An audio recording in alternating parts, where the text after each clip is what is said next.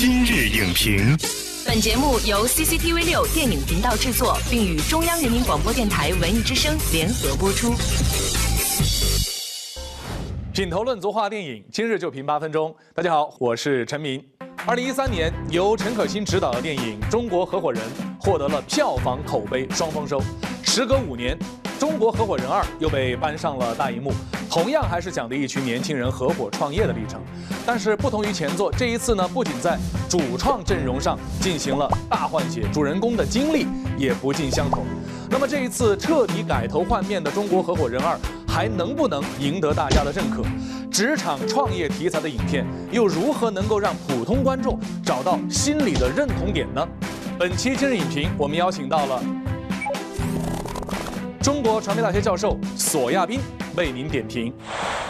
欢迎索亚斌老师做客今日影评。主持人好，观众朋友大家好。今天我们要谈论的电影呢是中国合伙人二，相比他的前一部作品《中国合伙人》，看起来是同一主题的一种延续，但是导演换了。然后主要的几个演员吧也换了，包括故事的背景呢也从过去的办一个英语教学的学校，变成了现在的一个互联网创业。那你目前看到的这个效果来说，跟一相比，他做的怎么样？我觉得，首先我们来审视中国合伙人的票房成功的时候，不能够从创业和职场这样的一个角度去切入，因为二零一三年这个电影上映的时候，正好是中国的青春片儿。开始国兴的时候，你把它放在一个青春片兴起的时候，才能够更多的发现它的市场成功、观众喜欢的秘密。通过在后面已经工作过的很多的人在回顾他们的校园岁月，啊，产生一些人生的感感慨，这样的一种青春成长的感觉，是中国合伙人成功的关键。这个片子啊，它的基本的架构、价值内核，第一有非常多的相似的地方。通过这年轻人的创业和后面创业成功以后这两个时空的来回的转换，来传递他的一些人生的感。受。另外一方面，这个片子的摄影其实还是很精致的，然后它的那种美工也是，因为它涉及到了二十多年以前互联网刚刚在中国兴起的时候，比如说他们的办公室是什么样的，住的筒子楼是什么样的，啊，北京市的街头是什么样的，它在这样视觉层面上还原的还是不错的。这些店里面有些具体的场景啊，还是很有观赏乐趣的。比如说，你看这个电影，它是以互联网创业为目的，可是你想想，真要表现互联网创业，天天坐那儿对着电脑，天天几个人在那儿开会。肯定是不好看，没有意思。所以这个地方你们可以发现，他下了非常大的功夫，将人物的谈话全放到一个开放式的环境、动态的一个过程之中。比如说，你看他们三个重新聚首，准备大干一番的时候，这正好是赶上他们在搞街头促销活动的时候被追，所以他们是在一边跑一边在商量。比如说，你看他怎么样的想从这样的一个国企退职的时候，他想把那个墙。敲开了，让水流下来这样的一个过程，和啊礼堂里面在排练这个木火把黄河这个大合唱几个不同的空间环境交叉剪辑在一起，形成一种节奏感，也形成一种内在的呼应的关系。你会发现它是有一些设计的。这里边其实三个角色可以来进行一下对照。就赵立新的这个角色就是之前那一部的黄晓明这个角色嘛，因为创业以他为主嘛，他是公司的有更大。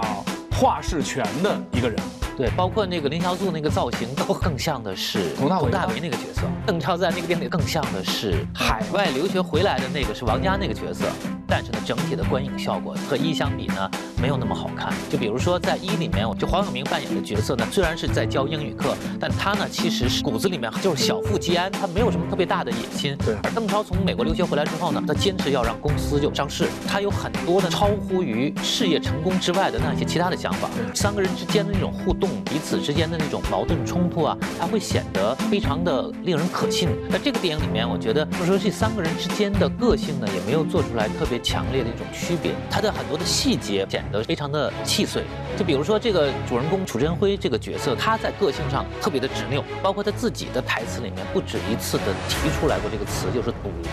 就是我赌这个先生会怎么怎么样。所以你看这个电影到最后，你会发现他这样的一个呃叫非凡网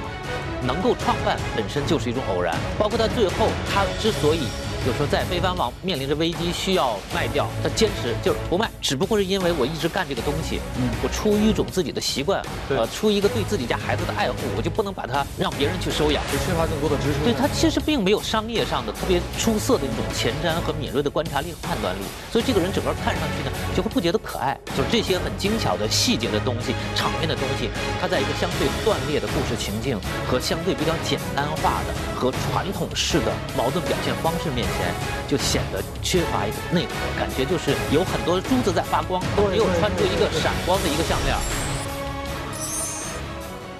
那这部影片除了讲述互联网的发展历史以外呢，也在着力表现大学生在毕业以后如何在职场打拼创业的经历。近年来这样的片子不少，像《杜拉拉升职记》《梦想合伙人》社交网络，对吧？嗯。呃，还有《华尔街之狼》等等。那您觉得在创作这一类职场题材电影的时候，我们需要把握住什么关键因素？每个国家拍的职场电影都会和那个国家真正的企业的面貌以及背后支撑的文化精神会有关系。美国电影特别喜欢表现这样的有重大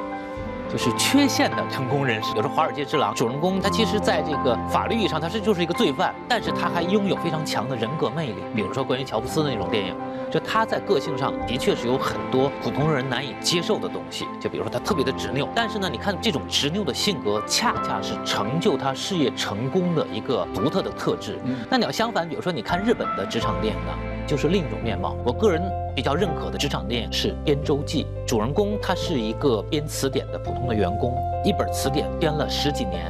编到他的词典编成的时候，纸媒体时代已经过去了，大家都开始用电子书了。就这样的一种工匠的精神，里边会有一种非常吸引人的魅力。这跟日本的企业文化也有关系啊。有时候日本人特别强调，比如说一辈子就工作一个公司，就干一件事。所以反观，就是比如说美国的、日本的不一样，你看。我们这部《中国合伙人案》里边这个人呢，他有点像是想吸取二者的成功经验。嗯，就比如说这个主人公，他有重大的性格缺陷。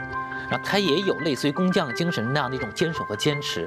但是没有很好的糅合在一起。总结回来的话，就是一部好的职场的一种电影呢，其实不光是要在它表现人物、表现这种故事的时候呢，跟现实中的情况有一种紧密的对应和那种非常敏锐的观察、提炼的这样的一种能力。其次呢，也还要和一个国家具体的文化氛围啊、企业文化的那一种总体的特质有着一种呼应。我觉得这个需要随着中国电影市场的一步步发展来慢慢解决。的让我们寻求一种情感上的共鸣，情绪上的一种发泄和这种情怀上的共振。好的，感谢索亚斌老师的精彩点评。《中国合伙人二》无论是影像质感的营造，还是情节的精心设计，都有着鲜明的时代印记。但是，一个好的职场创业故事，更重要的是挖掘出创业者最真实、丰富的内心情感，把励志的梦想照进现实的生活，找到观众的情感共鸣。下期节目再见。本栏目视频内容，请关注 CCTV 六电影频道，周一到周五每晚十点档《今日影评》。